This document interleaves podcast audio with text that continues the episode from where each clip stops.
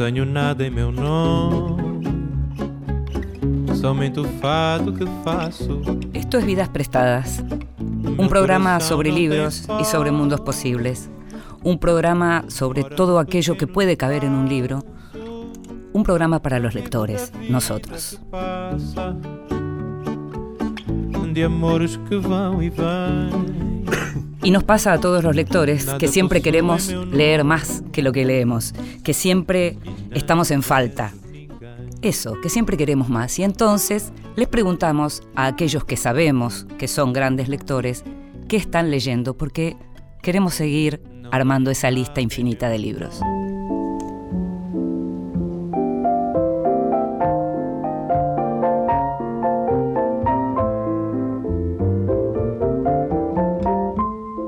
Mesita de Luz. Grandes lectores nos cuentan qué están leyendo. Soy Mercedes Cebrián, escritora y periodista, y os voy a contar los libros que hay ahora mismo en mi mesilla de noche o mesita de luz. Siempre tengo más de uno porque me gusta alternar mm, fragmentos de uno y de otro. El primero de ellos es El trabajo de los ojos, de la escritora argentina Mercedes Halfon. Eh, tengo la suerte de poder presentar este libro dentro de unas semanas, o sea, de conversar con la autora en España, porque van a publicar una edición española de su libro, así que lo estoy leyendo con mucha atención y buscando y generando preguntas para, la autora o para una conversación con ella.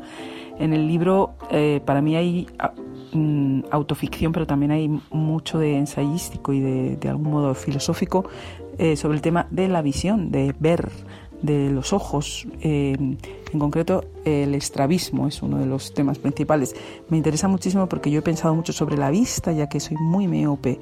Así que todas las reflexiones que hay aquí me, resultan muy interesantes sobre oculistas, sobre la experiencia de ir al oculista y, muchas otras relacionadas con la vista. También estoy leyendo Tema Libre del chileno Alejandro Zambra.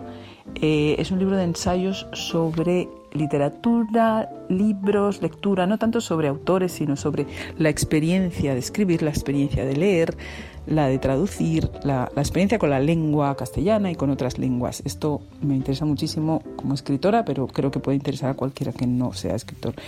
Y en concreto, el ensayo que da título al libro, Tema Libre, habla sobre el pavor que sienten los escritores o sentimos cuando nos dejan escribir sobre lo que queramos. Esa idea de, bueno, escribe un ensayo o una ficción de tema libre y ahí hay un poco como de angustia. Y por último estoy leyendo un libro, eh, es una novela publicada en Alfaguara de Isabel Mellado, una autora chilena. El título es Vibrato. Eh, Vibrato es una novela o una autoficción novelada sobre una violinista eh, y sus vicisitudes en el mundo de la música, en concreto en Berlín. Em, Isabel Mellado es violinista profesional, toca en la Orquesta Ciudad de Granada en España y tiene, sobre todo, tiene un don para ser muy, muy plástica eh, y se la ha comparado con Felisberto Hernández, cosa que me parece muy, muy cierta porque tiene ese tonito maravilloso de Felisberto y además tiene mucho humor, que eso es esencial para mí en cualquier obra. La escuchábamos entonces a la autora española Mercedes Cebrián y entre los libros que mencionaba, mencionaba El trabajo de los ojos de Mercedes Halfon, un libro que publicó Entropía, un libro maravilloso, un libro para leer en cualquier momento, un libro que yo también recomiendo. Vidas prestadas con Inde Pomeráñez por Nacional.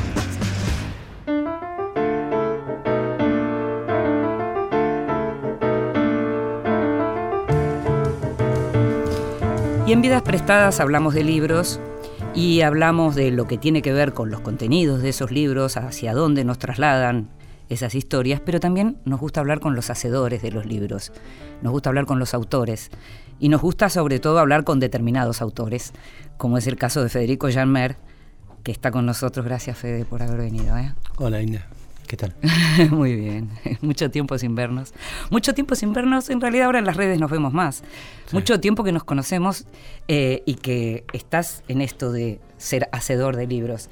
Y en estos días, eh, no es que haya aparecido un libro nuevo, sino que lo que aparece es una reedición de un libro del 2011, de un libro tuyo que tiene un nombre que hoy adquiere otro sentido y que es Fernández mata a Fernández. Una novela que en su momento se publicó por Alfaguara, pero que ahora está publicada por Tusquets. Y que lo primero que tengo para preguntarte es, ¿es una novela o es una obra de teatro? Ay, esa pregunta, Inde. Mm. Eh, no sé, yo uso la palabra novela para muchas cosas que no sé si en realidad son novelas. Me lo estoy preguntando mucho más ahora. Em, sobre todo, no, no, no, con ese libro eh, en particular, pero sí con los últimos. Y he llegado a la conclusión de que los últimos ya son libros. Me gusta decirles libros como, como le decía Marguerite Durá, que la amo. El género libro. Exactamente. Porque creo que ya incluso la palabra novela eh, dice bastante poco, porque entra tanto.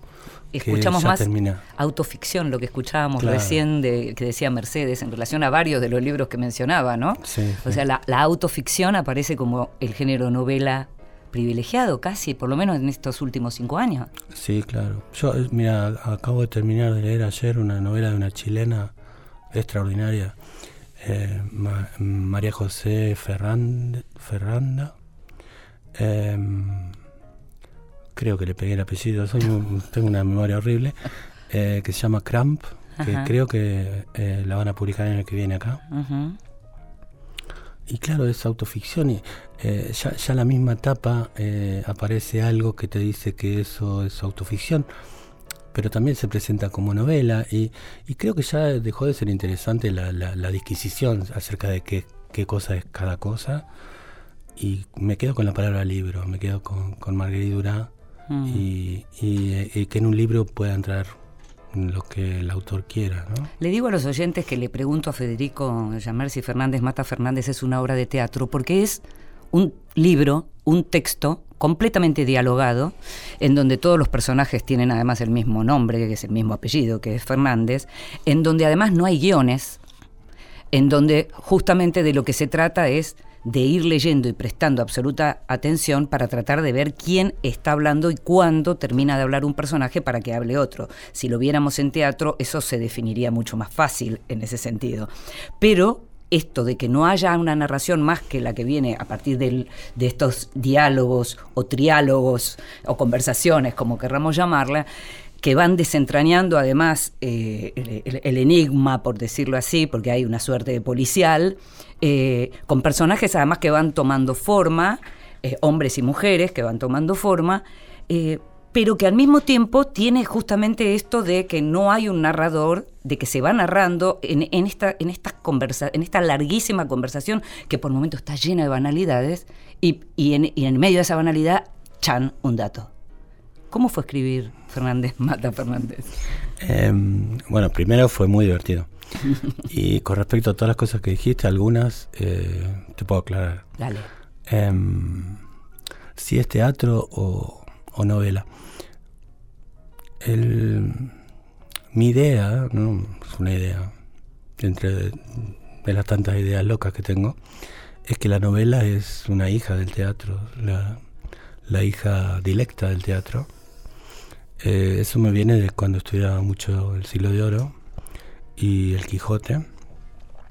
En realidad, eh, la primera novela moderna, que es el Quijote, se escribe a partir del saber de un tipo que se llamaba Cervantes, cuyo gran saber era el teatro, y entonces eh, el Quijote es básicamente el diálogo entre dos personajes, aunque tiene todo un juego narrativo impresionante, pero no deja de ser Em, lo que se llama, lo que en ese momento en el teatro se usaba, un héroe que necesita de alguien, de un lacayo, para, para poder pensar en voz alta. Claro, claro, claro. Entonces, de algún modo, cuando pensé esta novela y esa serie de novelas que aparecieron en ese tiempo, eh, las pensé, por un lado, desde el punto de vista cervantino y del, y del nacimiento de la novela, si es que la novela se está terminando para convertirse en otra cosa, estaba bueno hacerle un homenaje de alguna manera. Eh, y, por otro lado, a partir de todo lo que estaba en el discurso social y político de ese momento. 2011, recordamos. Claro, que era la idea de relato. Sí, claro. Y ahí lo engancho con otra de las cosas que dijiste. No sé si esto es un diálogo o una conversación. En realidad, este libro y otros, Más liviano que el aire, por ejemplo, Sí, claro, también. en realidad son monólogos.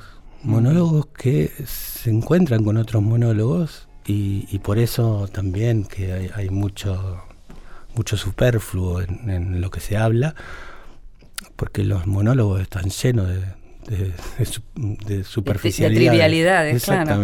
Ahora, monólogos que se cruzan, que se encuentran y es muy difícil. Que chocan. Que chocan, claro. Y, y qué argentinidad eso, ¿no? Exacto. Qué difícil llegar a alguna conclusión si solo estamos hablando para escucharnos a nosotros mismos y no para escuchar al otro. Hay algo de eso. Hay mucho de eso Claro. porque esa fue mi manera de decirlo, manera de entender ese momento histórico de Argentina en el cual eh, se hacía muy difícil charlar.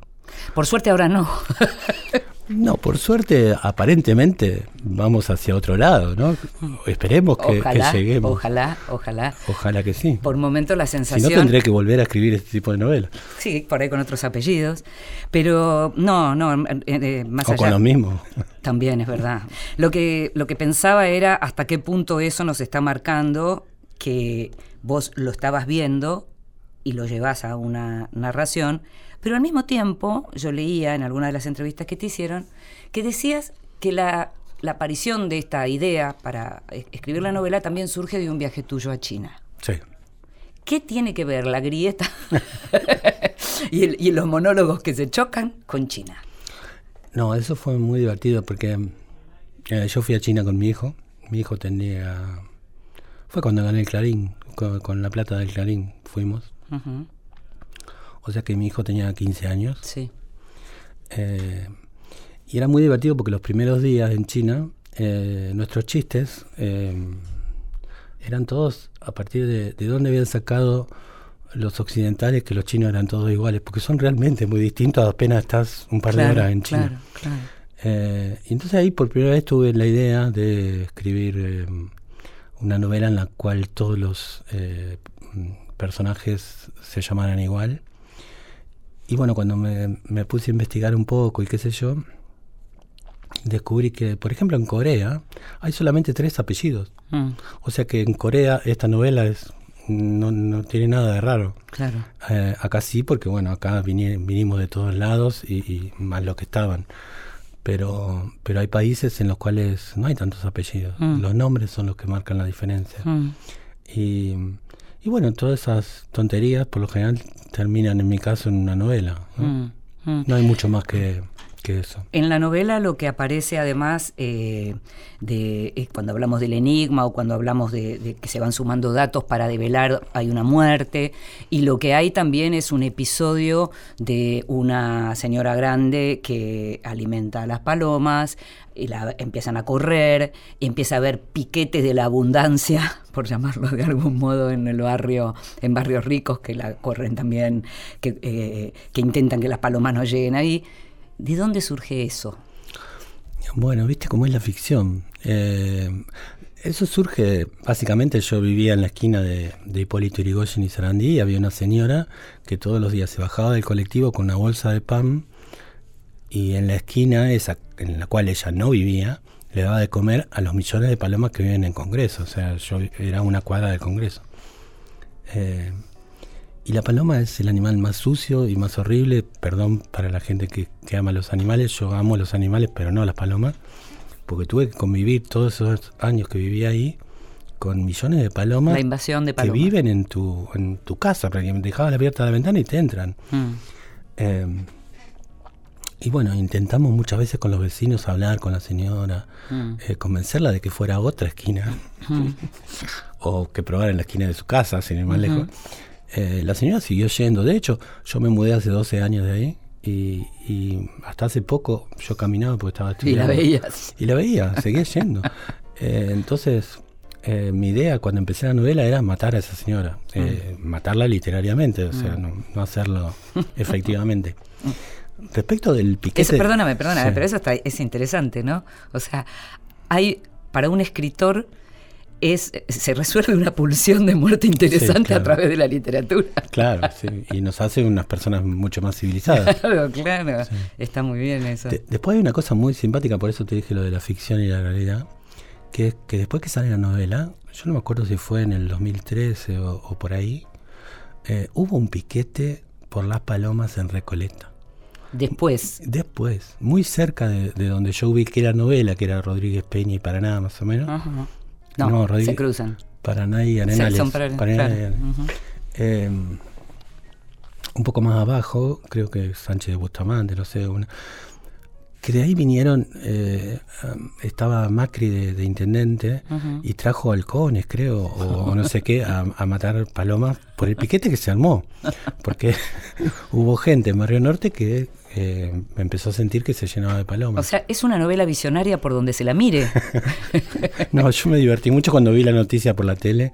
eh, ay, ay, hubo notas también en La Nación, me acuerdo, leí todo. Lo, porque yo lo imaginé como una cosa imposible de que sucediera. Sí. Finalmente sucedió algo muy parecido. Escúchame, y cuando finalmente la expresidenta Cristina Kirchner hace el anuncio de, de- de la fórmula Fernández Fernández, ¿qué pensaste ese día? No, fue impresionante, porque yo, eh, yo justo creo que había abierto Instagram, que nu- nunca, lo- nunca había tenido ninguna red.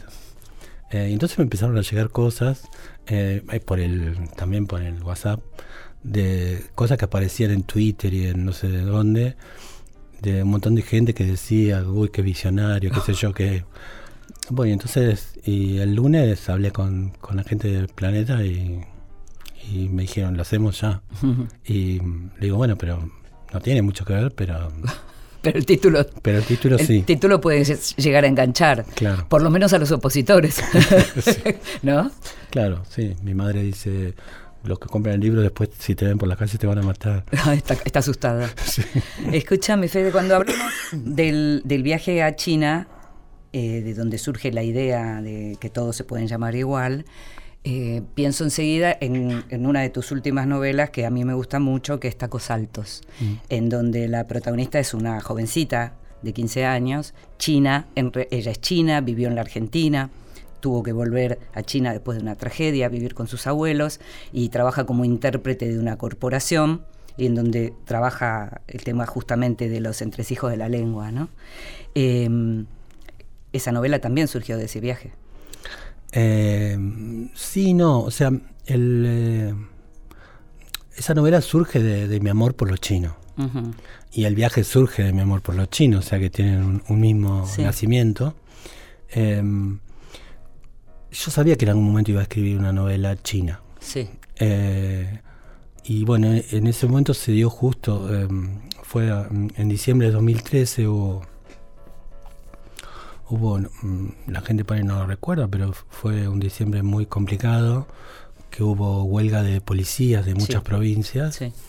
y hubo saqueos, hubo muchos muertos, pero todos en las provincias. Y Mm. cuando pasan las cosas en las provincias parece que es mucho menos importante en Argentina. Sí, claro, tiene. Pero hubo más de 20 muertos, fue, eh, fue en diciembre de 2013. Bueno, en esos días hubo un solo hecho en el Gran Buenos Aires, en Gleu, que fue este para el que yo tomé para la novela, Mm. que fue un- un- en un supermercado chino que estaba enfrente a la plaza de, de Gleu. eh, bueno, se juntó un montón de gente para saquearlo. eh, el, el chino se encerró en, en- adentro del supermercado y se lo incendiaron. Y bueno, el- ha- habían salido solamente dos notas. En una se decía que el chino había preferido morir que no salir, y en otra es que no había podido salir porque tenía todo cerrado como cierran los chinos. Te voy a pedir que me esperes y enseguida seguimos hablando de esa novela, de Tacos Altos. Dale.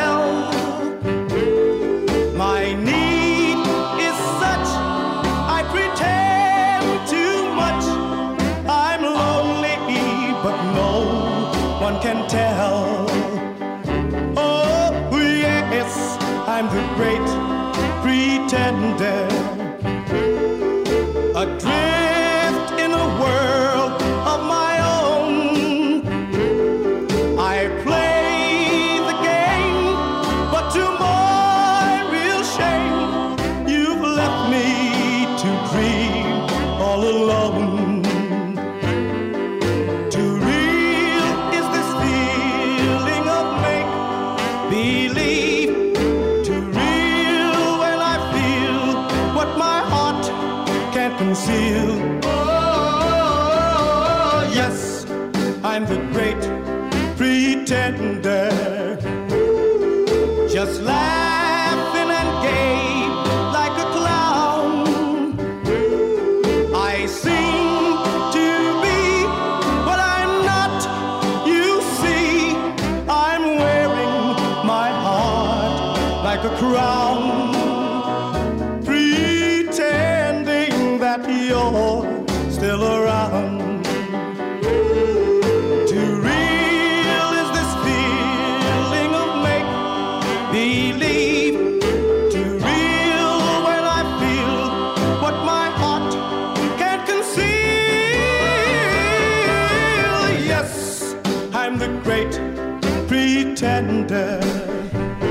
The Great Pretender, Los Plateros.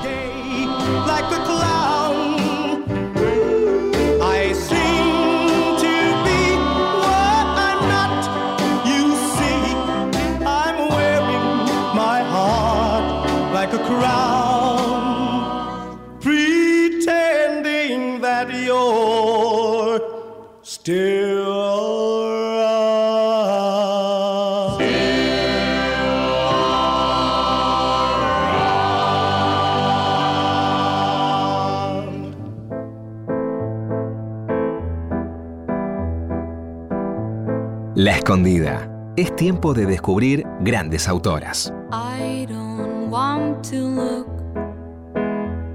like a frustrated girl.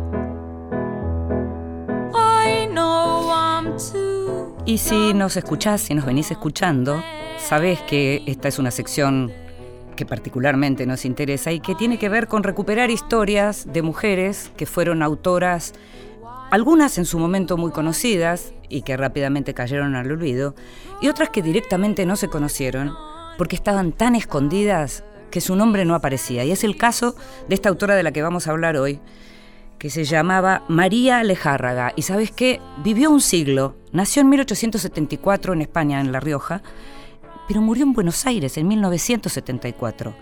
Y es un nombre que algunos expertos pueden conocer, pero que sinceramente no es un nombre que haya sido muy conocido. Y te cuento por qué.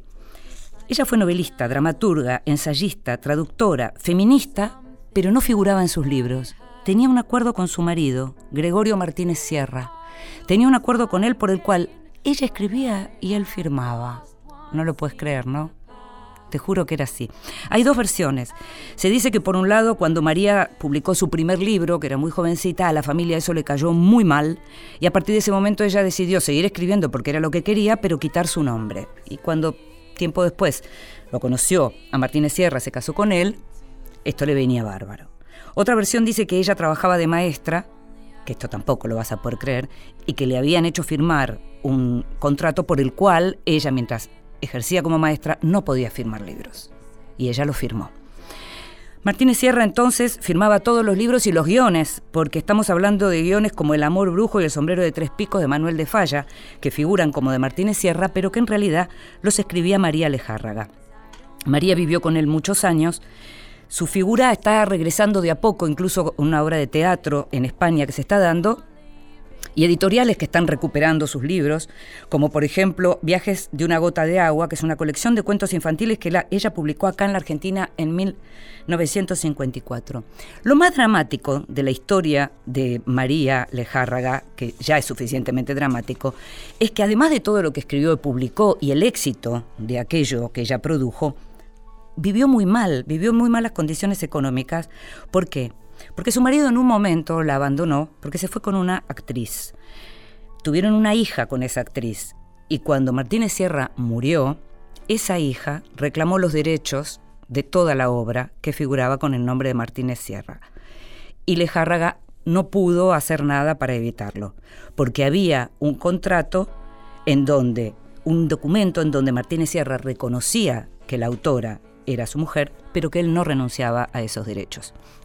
Hay un montón de materiales sobre ellos y sobre por qué ella soportaba esto. Ella era particularmente fóbica a todo lo que fuera social y para el tipo de materiales que publicaban, para el tipo de obras que hacían, había que tener una vida social intensa, cosa que al señor Gregorio le interesaba, pero a María no. María lo único que quería era producir.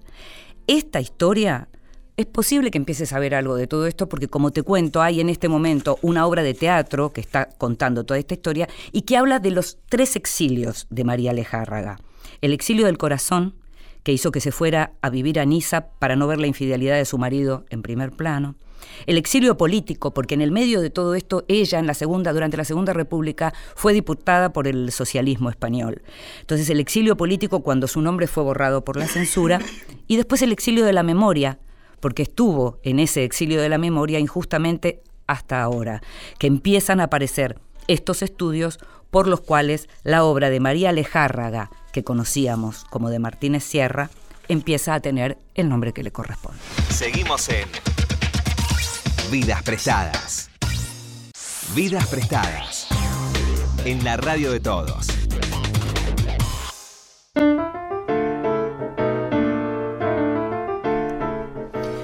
Y seguimos en Vidas Prestadas, este programa que sabés que sale los miércoles a las 22 por Radio Nacional, pero que también sabés que si no lo podés escuchar justo a esa hora, tenés todo el tiempo del mundo para escucharlo cuando realmente tengas ese ratito, porque podés hacerlo en la misma página de la radio o en todas esas plataformas de bien que tienen nuestro podcast. En cualquier momento salís, por ejemplo, no sé, a correr, o te pones a cocinar, o antes de ponerte a estudiar, escuchás alguno de estos programas, de estos programones, porque realmente algunos son programones, y después me contás. Y seguimos entonces ahora con la entrevista, que es como la columna vertebral del programa. Estamos con Federico Janmer, que está por estos días de nuevo hablando de Fernández Mata Fernández, su novela del 2011 que se acaba de reeditar, pero estábamos conversando de otra novela, de Tacos Altos, de la protagonista, esta jovencita eh, china, que eh, de alguna manera está teniendo como su propia venganza personal de una tragedia familiar, una Emma Suns china. Una suerte, sí. Estaba, mira, no lo había pensado ahora mientras lo decía, dije, hay algo, hay algo de eso, porque vos estabas comentando lo que tiene que ver con el hecho eh, real de ese incendio de un Sí. súper chino en Gleu y cómo eso te inspiró la historia, ¿no? Sí, lo que a, a mí me hace pensar en, en el tema de la venganza de, de- de Tacos Altos em, es que no sé si es tan venganza porque no hay algo premeditado en ella. Claro. En, en ella no hay casi nada premeditado y creo que mm, la situación la lleva a eso Mm, y, en ese sentido es distinto a, otras venganzas, por ejemplo la de Emma. claro, claro, claro que Eh, es súper deliberado, todo claro. planificadísimo. Sí, yo creo que es eh, de casualidad, como casi todo en esa novela. ¿Cómo decidiste algo que es uno de los puntos más fuertes de esa novela y que tiene que ver, eh, eh, dentro de la estructura, tiene que ver con la lengua, que es esa escritura en permanente presente, eh, que le da un tono casi poético, casi un, tono lírico a una narración como esa, eh, y que es tan original? ¿Cómo, cómo surge esa idea? Bueno, yo eh, eh, bueno, ya te hablé de mi amor por lo chino y, ese amor, por supuesto, abarca la cultura y la lectura de, de lo chino. Eh, yo sabía de que el, que el idioma chino no, no tenía tiempos verbales, como no tiene también otras cosas. Em, y ah, yo siempre tengo el problema, no sé lo que les pasa a otros escritores, pero a mí me pasa. Yo estoy muchos meses con las primeras páginas de mis libros. Ajá. Eh, hasta, que la- hasta que encuentro el tono que quiero hacer, eh, hasta que entiendo qué es eso que estoy haciendo. Y, y con esta novela yo tenía 20 páginas, 20 y pico de páginas. Y bueno, y se me ocurrió. Y, y lo probé. Y bueno, empecé a disfrutarlo enormemente, porque me di cuenta mm, que cambiaba muchísimo la novela, que, que modificaba incluso eh, cosas muy importantes de la novela, al punto de, de que un lector eh, normal, como puedo ser yo, eh, en algún momento no supiera cuándo es que estaba pasando cada cosa. Sí. O sea, pero, pero ahí no había, además, no se corría el riesgo, que a veces puede ser pre- premeditado también, ¿no? Pero no se corría el riesgo de, de generar una confusión en el lector. Eh, bueno, yo, en Fernández Mata Fernández También te iba a preguntar lo mismo, sí. En, em, en el caso de que se, pro- se provoquen confusiones en algún tipo de lector, eh, bueno, bienvenidas. Mm. Eh, cualquier confusión, eh, yo en mi vida todas las confusiones que, que se me producen las agradezco. Eh, es mucho mejor para mí estar confundido que estar seguro de algo. Mm. Y, y pienso que mis textos está bueno. Recién decías un lector como un yo, no es cierto, vos sos un lector calificado, pero eh, no solo porque estudiaste literatura, no solo por lo que lees, no solo porque sos un escritor lector, sino porque además viviste en una biblioteca durante años, las, todas tus noches trabajando en una biblioteca, o sea, sos un lector calificado. ¿Qué clase de lectura que te pueda generar este tipo de confusión, entre comillas, es la que te atrae? Eh, bueno, por ahí tendría que haberlo pensado un poco más, pero así, Sí, lo primero que se así preguntado. Sí. eh, qué sé yo, te voy a contestar con, eh, con lo que me está pasando hoy, Sí. con un libro en Dale. particular. Em, bueno, empecé a trabajar el tema de la vejez y la muerte hace unos años, hace dos, tres años, y lo que estoy escribiendo está todo ligado a eso en este momento. Eh, yo había comprado un libro Sí. eh, en la década del 90 de Simón de Beauvoir, que se llama. La vejez. y cuando lo intenté leer en aquel momento, eh, no me dijo nada. Eh, pasé cosas así, dije, no, esto. Pero quedó. Viste que los libros te quedan en la biblioteca. Eh, bueno, hace dos o tres años soy un fan de ese libro. Eh, lo leo y lo releo. Y cada vez yo, yo, yo mm, eh, subrayo mucho Sí, en los libros. Em, creo que estuve muy confundido en la década del 90 y que sigo, sigo confundiéndome ese libro. Eh, mi hijo, por ejemplo, cada vez que llega a mi casa, eh, agarra el libro y dice, ya no te va a quedar ninguna oración sin subrayar. Eh, ese tipo de confusiones hablo, ¿no? De, de, de aquello que te hace en un momento levantar la cabeza, Sí. s- qué sé yo, sacar los ojos de la hoja Ah, y plantearte un par de cosas que no te las había planteado. ah. Eh, ese tipo de confusiones me refiero. Antes dijiste que cuando viajaste con Juana a China viajaron con la plata del premio Clarín que ganaste eh, y del que se va a cumplir un aniversario, ¿no? Sí, sí, sí, se cumplen 10 años el mes que viene. Sí. Eh, ¿Cómo vas a celebrarlo? Bueno, me enteré ahora, hace un mes. Eh, eh, Edasa, que es la editorial que ahora tiene los derechos, Sí. eh, va a sacar una edición aniversario, décimo aniversario. Me pidió un prólogo que hice contando un poco cómo fue que escribí eh, esa novela. Más ligero que el aire. Eh, sí. Y, mm, y bueno, y sale ahora. Eh, estoy muy feliz. Hablábamos antes de esa novela también, ya no me acuerdo si al aire o no, ya no me acuerdo, en relación a la cuestión del, del- del diálogo, monólogo que se cruza, ¿no? Que es como algo que durante mucho tiempo evidentemente estaba presente en vos Sí, como sí, autor, sí, ¿no? Sí, sí, claro. Y en, en ese caso, el más liviano, que, que fue la primera de esas de esa serie. Que pasó a ser teatro. Sí, claro. Bueno, Fernández Mata Fernández no fue teatro de casualidad porque... Todavía. No, en aquel en el momento Ah, que sí. salió la novela, eh, vino, bueno, no me acuerdo los nombres, pero vino una, una directora muy importante. mm, Fuimos a hacer los papeles, ahí Ah, ¿sí? a hacer todo. Estaban los actores, al final no se hizo, nunca se hizo. Pero, mm, claro, porque es, es muy teatral. Sí, por es- eso, claro, claro, por eso sí, te preguntaba. sí, en aquel tiempo la hizo, mm, no me acuerdo ahora, la, la actriz. Betiana Blum. Betiana Blum. ¿Viste? ¿Viste cómo yo me acuerdo? Yo no me acuerdo de nada. Por eso leo la Por eso vejez. le Simón de Beauvoir. Claro. ¿Y qué te dice esa novela hoy? Justamente hablando de vejez, porque ahí hay una protagonista Sí. que tiene que ver con la vejez. Vos hace 10 años no te estabas preguntando por las mismas cosas que te preguntas No, ahora. no, no, para nada. Entonces, no te Eh. mirabas al espejo entonces. No, hoy me dice cosas, eh, es mm, de lejos. Mm, eh, el libro mío que más se vendió se sigue vendiendo, todo, qué sé yo, todos los años se venden muchísimos ejemplares. Es algo que no termino de comprender. Eh, y, y a mí me hace pensar en una, qué sé yo, mis pensamientos son casi siempre muy este, circulares. Eh, siempre me acuerdo que, que Cervantes no le gustaba el Quijote eh, y no entendía por qué la gente leía el Quijote y no leía la Galatea. Eh, en mi caso a mí me pasa más o menos con esa novela de no entender qué es lo que pasa con esa novela. Supongo que dice cosas que no sé ni siquiera yo. ¿No fuiste consciente en el No, momento que lo no, no, trabajabas? sí, Ah, creo que sí. puede ser. Me- volvés Sí, a creo- mencionar... Creo, ah, que, creo que dice sí. el, eh, sobre el momento de violencia de la sociedad y Sí. de, de un montón de cosas que creo que me, me excedió. O sea, que salió, me salió.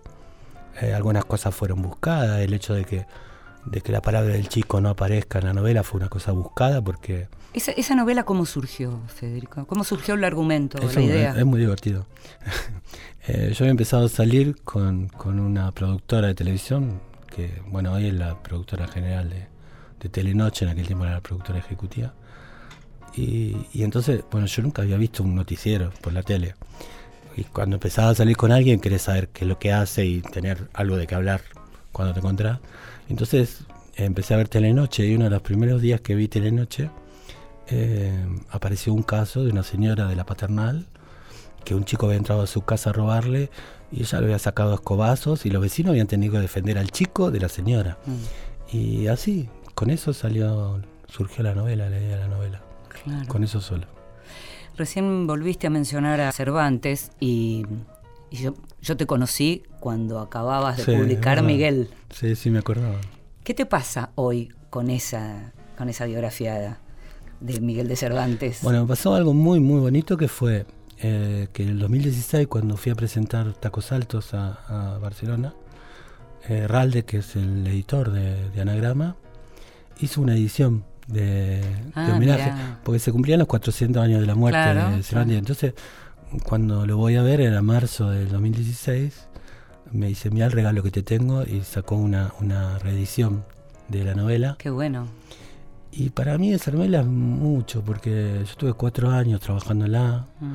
eh, y bueno, la, la quiero, la amo, porque fue también la última novela que yo trabajé en máquina de escribir. Ah, qué interesante. Y entonces era un lío, porque cada corrección yo tenía que pegarle papeles encima, eh, fotocopiarla, que no se notara que estaba corregido. Eh, no sé, me, me hace acordar de muchísimas cosas muy bonitas de mi vida. Qué impresionante eso. Sí. Decime, ¿lees autoras mujeres, además de Simón de Beauvoir, eh, pares, Sí, digo, autoras argentinas? Sí, claro, sí, sí. Es un momento, eh, uno está viendo, recién hablábamos de la escondida y de las mujeres que no firmaban los libros, y en este momento, si uno va a las librerías, en lo que tiene que ver con la producción local, hay muchos libros firmados por autoras. ¿Vos sentís esa diferencia también como autor en este caso? No, yo creo que ahí hay dos cuestiones. Em, la primera es que no creo que haya más autoras mujeres, pero sí hay más autoras mujeres publicadas. Eso, claro. Por suerte. Eh, y hay una segunda diferencia en Argentina, es que hay tres o cuatro autoras mujeres muy buenas. Mm. Y que hoy creo que buena parte de lo mejor de lo que se escribe pasa por ahí. Por las mujeres Sí. que están escribiendo. Sí, sí. ¿Querés dar algún nombre? Sí, claro. Eh, a mí me gusta mucho Mariana Enríquez, me encanta. Eh, me gusta Selva Almada. Eh, y me gusta muchísimo, pero muchísimo, Gaby Cabezón. Eh, son las tres favoritas mías. Eh, y bueno, creo que está muy, es muy merecido, digamos. Mm. Y, y que de algún modo, digamos, siempre supimos que, que la mayor parte de los lectores son mujeres. Eh, pero no era así con, los- con los escritores, ¿no? que eran siempre históricamente varones. Entonces, me parece que está muy bien. Eso. ¿Regalás libros? Eh, le regalo muchos libros a Juan. Mm. Además, con él tengo un, un, este, un arreglo que fue cuando se fue a vivir solo. Él, quedamos en el arreglo siguiente, que fue cada libro que él eh, leyera de mi biblioteca, se lo quedaba. Ah. Hoy, cada vez que necesito un libro, tengo que ir a buscarlo a la casa, porque se llevó los mejores, obviamente. Eh, eh, sí, regalo libros, sí. Además de a Juan, soy, soy de regalar libros. Te hago la última pregunta. ¿Tenés algún libro que hayas regalado mucho más que otros? ¿Hay algún, ¿Te acordás cuál puede Bueno, ser el libro más regalado? Eh, suena medio tonto, pero El Quijote. Claro. Yo en un momento dado eh, empecé a coleccionar eh, ediciones antiguas del Quijote, gastaba un montón de plata que no tenía, Mm. Y en el momento que me di cuenta que yo no podía seguir con eso porque iba a causar un problema en, es- en ese momento familiar, porque estaba viviendo todavía con la madre de Juan, eh, una Navidad eh, regalé casi toda mi colección a, a los mejores amigos. Ah, qué bueno. Sí, eh, qué sé yo, Fernando Faniani, con, me acuerdo uno, a Silvia Oppenheim otro, a varios. Ah. Y me quedé solamente con dos o tres. Y, y corté con esa locura de comprar ediciones viejas del Quijote. Vamos a hacer una vaquita y te vamos a comprar una. No, no, pues no quiero empezar otra vez. Gracias, Fede, por venir, ¿eh? No, gracias a vos. Muchas gracias.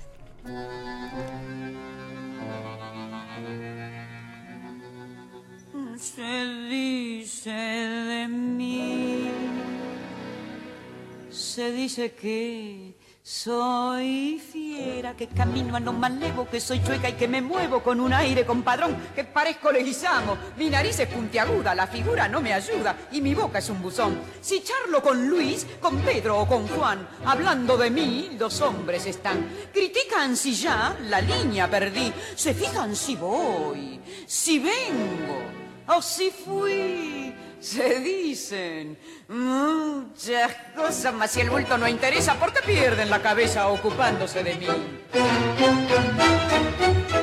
Yo sé que muchos que desprecian comprar quieren, suspiran y se mueren cuando piensan en mi amor. Y más de uno se derrite si suspiro y se queda si lo miro resoplando como un foro. Si fea soy, pongámosle que de eso no me enteré. En el amor yo solo sé que a más de un gil dejé de a pie. Podrán decir, podrán hablar y murmurar y rebuznar, mas la fealdad que Dios me dio, mucha mujer me la envidió y no dirán que me engrupí porque modesta siempre fui. Yo soy así. Y ocultan de mí.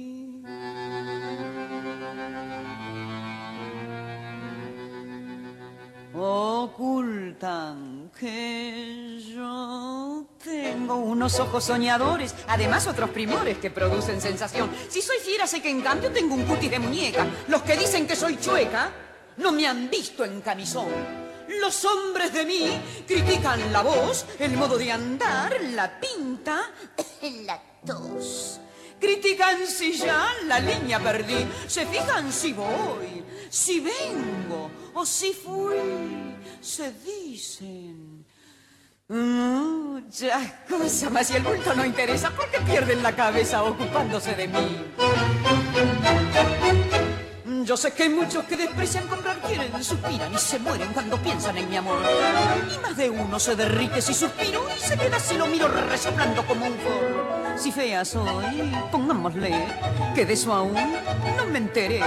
En el amor yo solo sé que a más de un gil dejé de a pie. Podrán decir, podrán hablar y murmurar y rebuznar, mas la fealdad que Dios me dio, mucha mujer me la envidió y no dirán que me engrupí porque modesta siempre fui. Yo soy así. Se dice de mí, por Tita Merelo.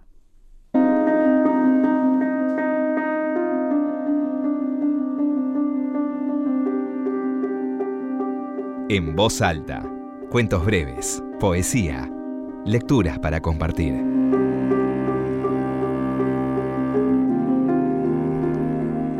Nos gusta que nos lean en voz alta, nos gusta que nos lean poemas, que nos lean fragmentos, que nos lean también microrelatos, otro de los géneros que en este momento se pueden encontrar en las librerías. Hay muchos y grandes escritores que escriben microrelatos.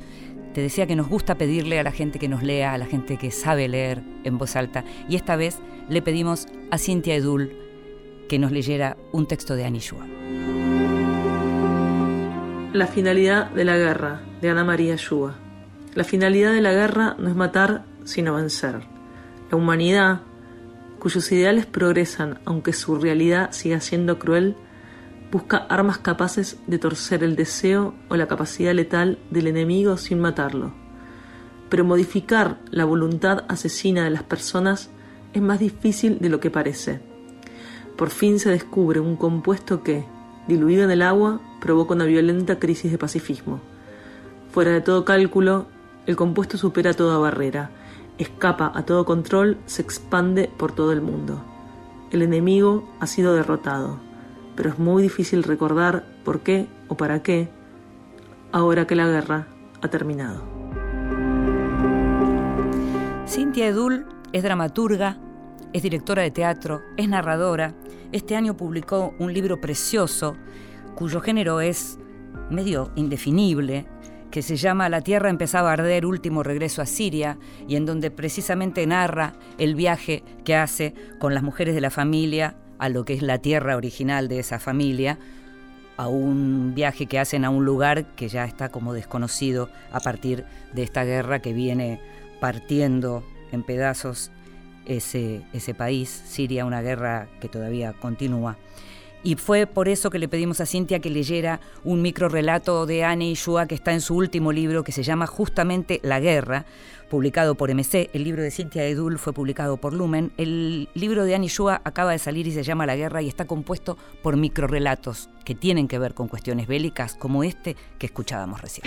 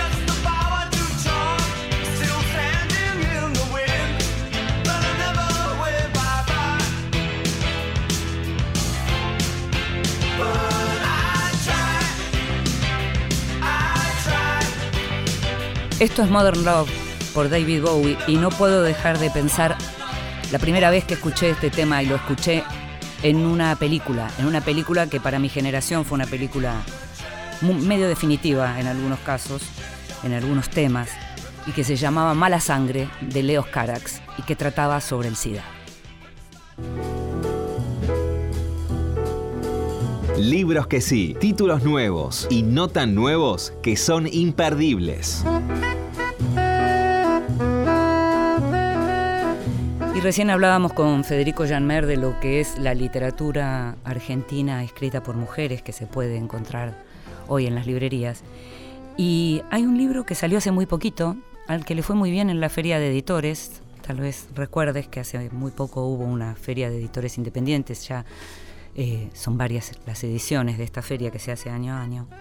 Y esta novela se llama La Sal, de Adriana Riva, publicada por Odelia.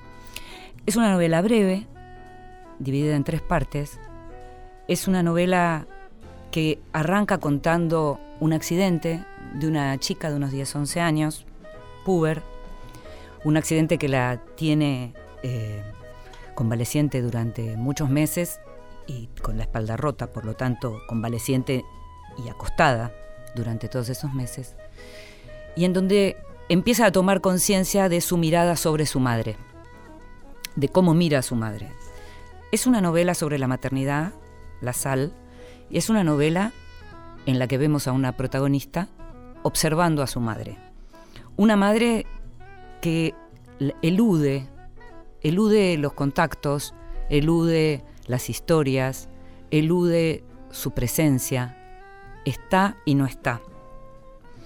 Hay origen judío en, en, la familia de esta protagonista que habla en primera persona por parte de la madre, pero un origen judío que tampoco se ve, que también se elude porque la madre usa el apellido de su padre, que era una manera también de llevarla a estar con la gente con la que ella quería estar.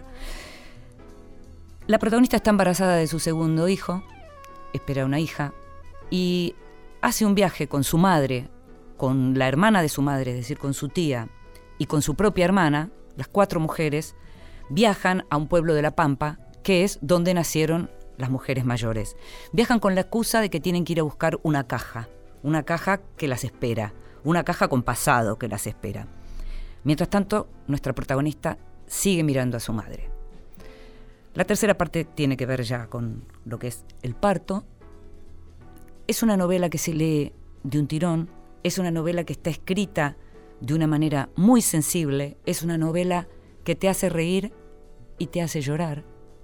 Así de sencillo como te lo digo, eso pasa con La sal de Adriana Riva, en donde, como te decía, es una novela sobre la maternidad, pero es una novela también sobre los hijos, sobre las hijas, sobre qué nos pasa a las hijas con nuestras propias madres y cuánto de todo eso tiene que ver con el modo en que nos conformamos como personas y también como mujeres.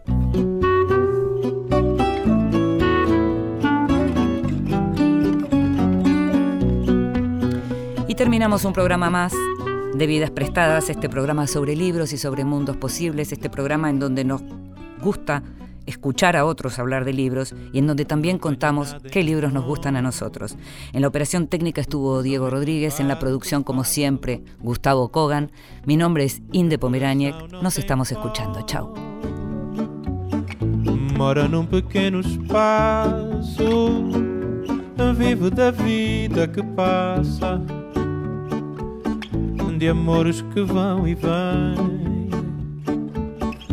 Nada possui meu nome e nem vejo ninguém.